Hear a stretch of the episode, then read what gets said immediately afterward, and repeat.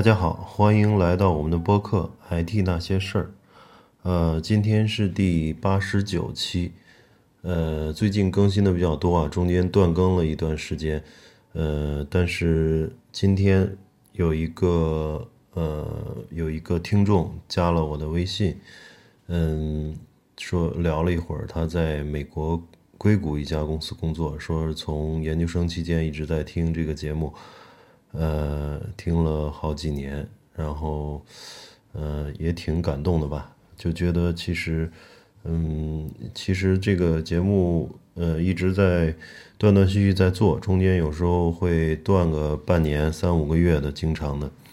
呃，最近又开始更，呃，也是觉得还是有意义的，就是把一方面把自己的一些见闻和想法去整理一下，一方面是。呃，能够让呃帮助一些行业内的人吧，特别是刚入行的一些朋友，啊，如果他们听了一期，哪怕觉得有那么一点点价值的话，都是非常高兴的。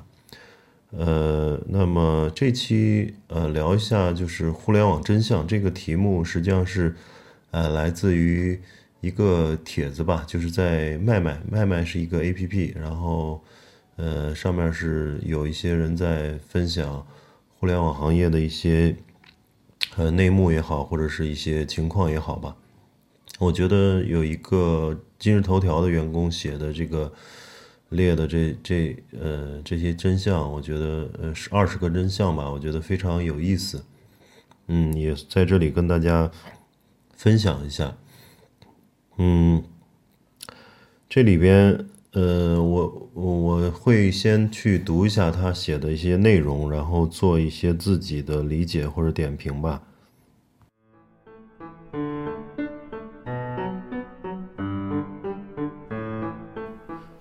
呃，在开始之前，还是说一下我们的微信公众号也叫同名的，叫 IT 那些事儿啊，大家可以关注，在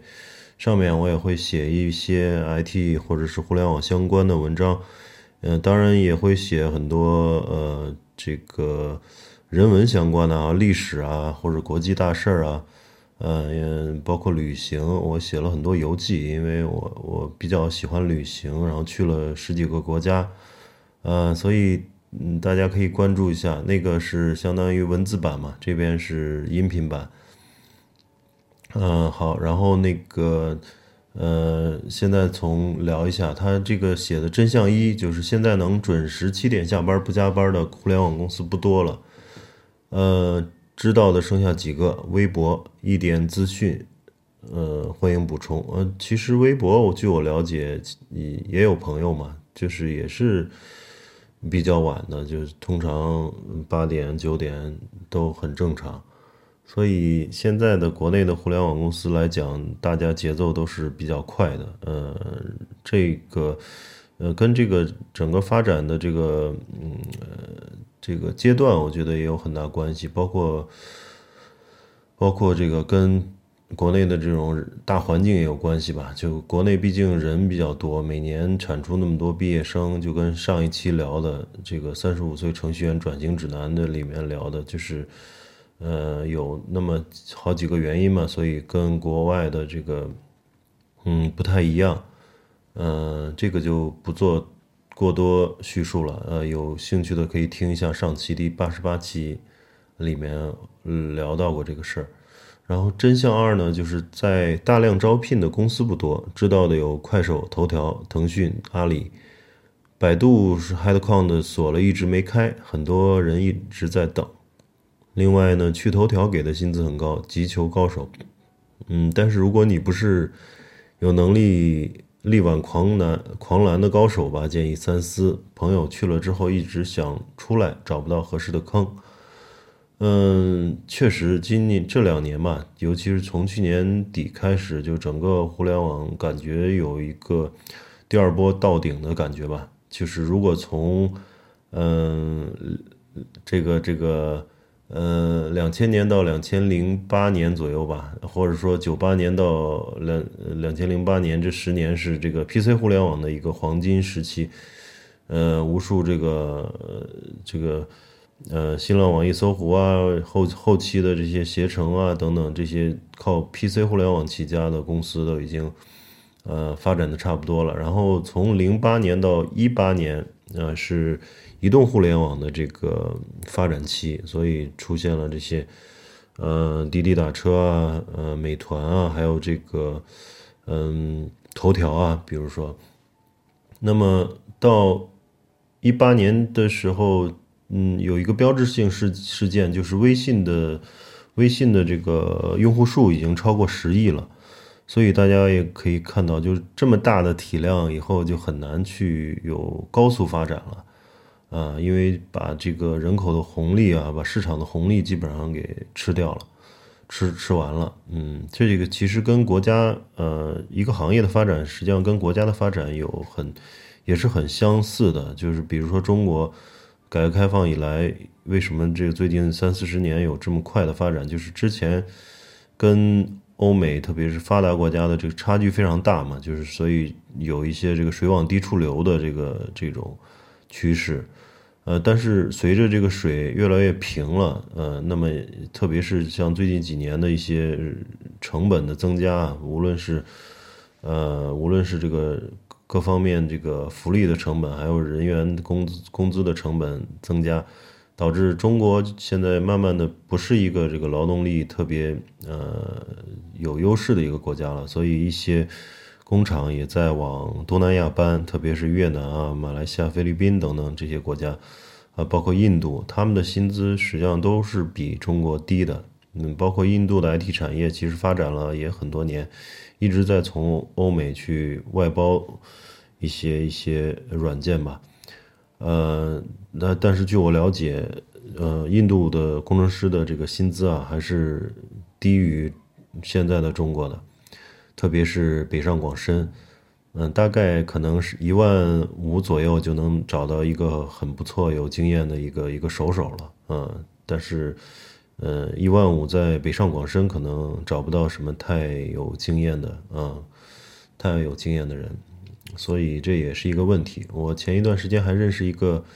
呃，在中国工作的一个印度人，呃，然后他，呃，他是考完，呃，在中国上完这个研究生，然后去留在上海，然后现在在北京工作，做做这个数据实施的。啊，主要就是做 ETL 相关的这些事情啊，数据库啊相关的事情，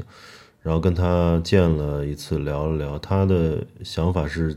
在中国工作呃三五年，然后回印度去开一家公司，因为他觉得印度的人工成本比较便宜，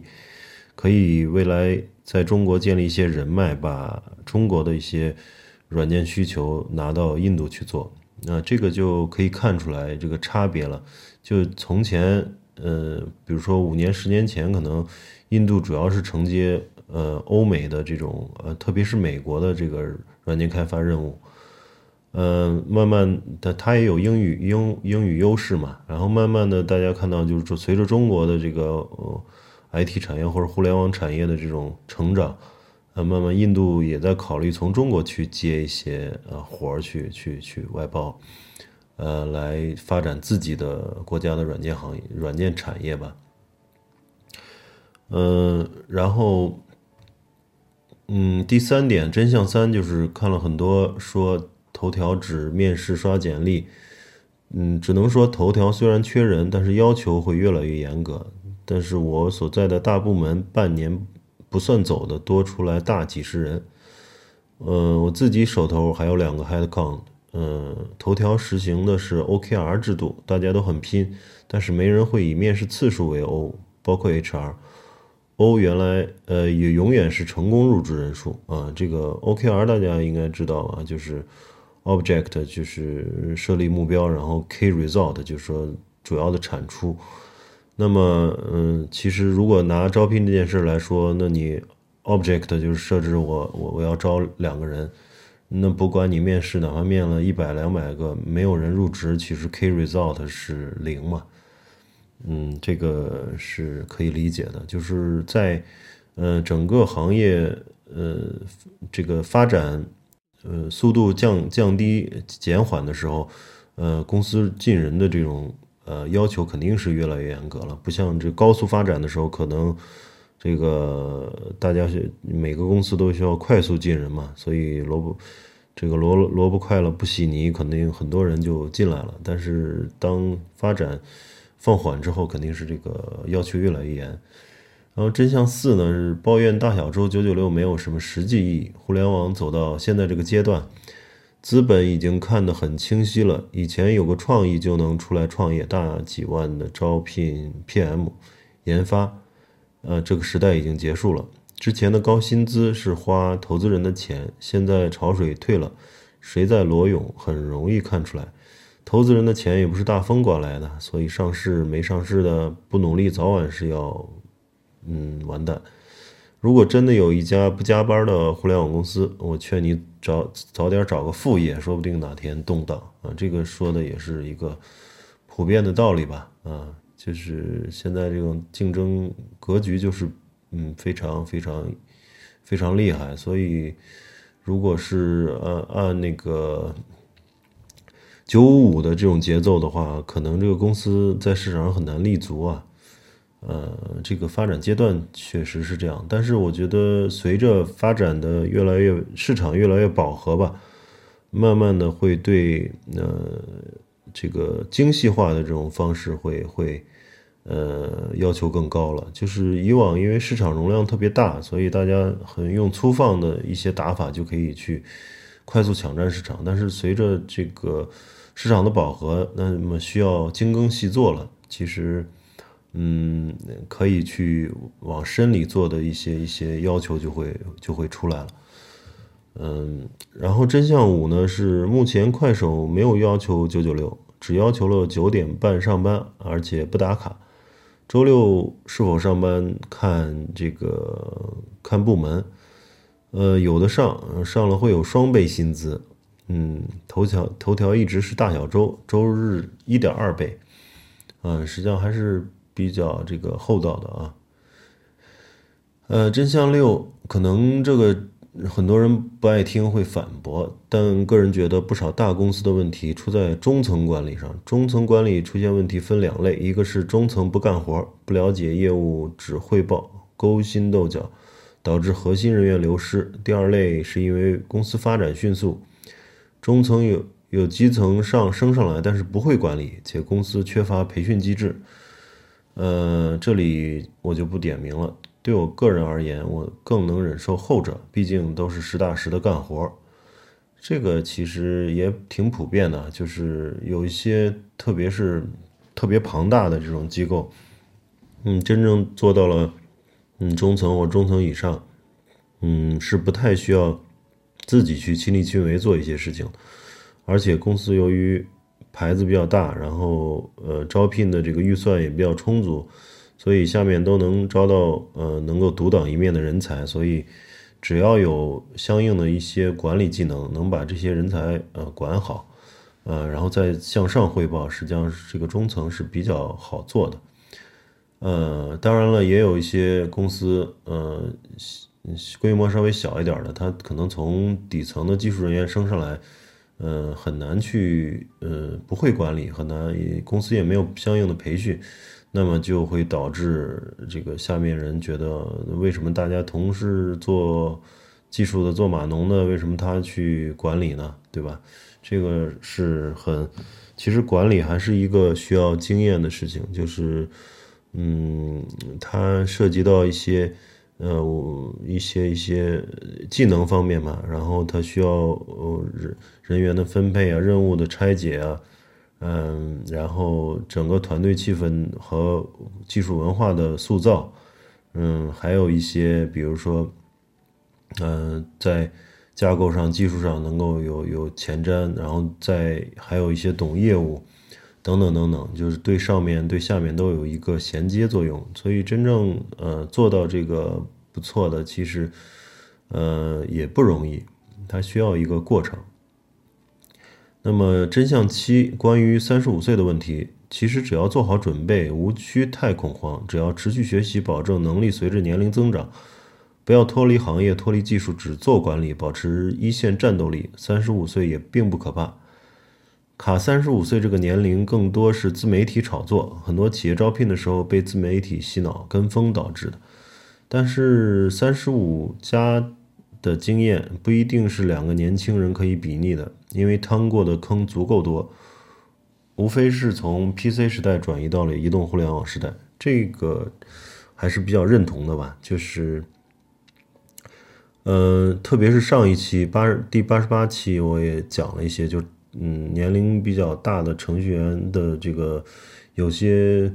呃技能上还有经验上是完全不是说一两个两三个这个年轻的刚入行的三五年的人能代替的，而且它是一个，如果是做一个项目或者做一个软件的话，有那么几个特别资深的呃研发人员，他实际上是能够把整个软件或者整个项目的呃呃水平会拉高的。呃，它的在里面的一些一些趟过的坑啊，一些设计的的的设计方面的考虑啊，是确实是一些呃年轻的刚入行的人很难去体会的。这里面确实有一些积累。那么国内是这个这样情况，也是也是各方面原因吧，也是因为现在人力非常多，然后又需要快速加班，也不需要。然后，当市场没有饱和的时候，也是先做出来就行，也不是说需要呃精细化运作的。那么就需要大量的这个这个一线的工程师。但是随着业务呃这个这个发展放缓，需要精细化运作和这个精耕呃细作的时候，我觉得会要求人会呃工程师的这个。呃，能够沉淀，能够做在某一个领域，呃，做深的这种要求会越来越高的。这也是美国啊、德国很多这个四五十岁的工程师还一还在一线去做的，呃，原因之一。那么他们产品的做出来的东西和这个产品的附加值就显然非常高了。呃，特别是今天刚听一个呃，也是一个播客吧，说。德国的这个机床，嗯，可能跟中国的机床是，比如一个类别的。然后德国的机床如果拿斤称的话啊，就一个机床可能重达一几吨，中国机床也重达几吨，但是它那个价格呢是中国机床的呃几十倍上甚至上百倍。大家也知道德国的那些，甚至是家庭呃这个用品，比如说菜刀啊，比如说这些。那刀具啊，那都是非常非常好的，质量特别高。嗯嗯，再再如果再衍生到这个手表啊，精细的这种东西，那那可能瑞瑞士或者德国的一个手表会是中国一一一一一只手表的这个几百倍价格，对吧？这个大家都呃了解过。所以，那么能做出这种高附加值的东西呢，还是需要有一些呃长期的经验在里面。那么真相八呢说，呃，就是需要需要健身了，需要读书了，嗯，这个还是对个人很重要的，而不应该把工作全部充满自己的生活吧，充充满自己生活没有，呃，其他时间的话，人是容易被掏空，啊，这个对自己的发展来讲实际上是不好的。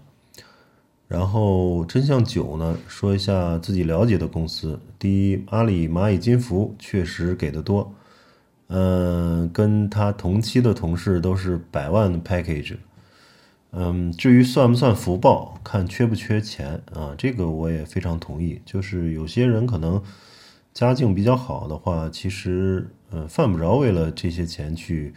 去这个九九六，对吧？嗯，所以压力也很大，而三三点七五这个以下业绩的就有可能被淘汰，真正想往上走呢也比较难，呃，竞争也比较激烈，所以这个是一个，呃，怎么说呢，是一个综合考虑的一个事儿吧。嗯，当然了，现在很多人都是去阿里，可能。呃，腾讯去镀金或者去工作个两三年，然后再出来，可能就是至少代表，呃，水平、经验各方面在一个水平之上嘛，这个也是一个一个考虑。腾腾讯呢，应该是头部公司，性价比最好的一家，没有之一。不过好的职位大多在深圳，北京重要的部门呃了解不多。嗯，快手难得的重产品技术的公司，这个档位的只有另外一家，就是头条。要算时薪，可能快手性价比更高一些，但是快手，嗯，非技术重视度不够。虽然今年开始大量招聘运营，但这个东西要看老板的认可度。嗯，好的。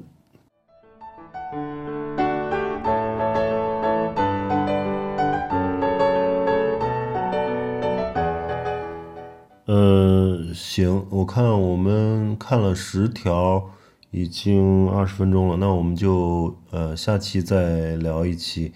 呃，有兴趣的可以关注我们的微信公众号 “IT 那些事儿”，